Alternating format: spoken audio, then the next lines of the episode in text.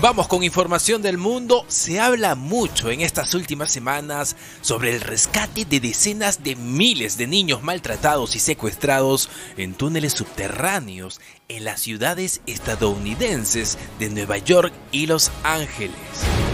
La campaña del presidente Trump y Rusia es en realidad una investigación contra las élites globales por el tema de pedofilia y secuestro. Se dice que el presidente Trump tendría un plan secreto para arrestar a políticos y estrellas de Hollywood por corrupción y abuso infantil.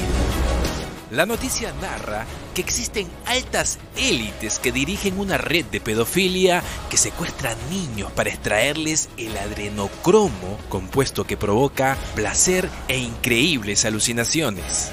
El contenido sale a la luz gracias al testimonio en audio-video que habría sido grabado por enfermeras que trabajan en el hospital de campaña instalado en el Central Park y que explican que ahí están tratando a los niños rescatados.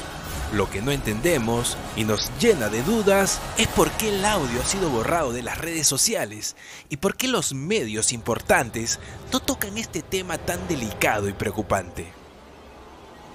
Saquen sus propias conclusiones, nosotros vamos con música y volvemos con más aquí en Maldita Ternura.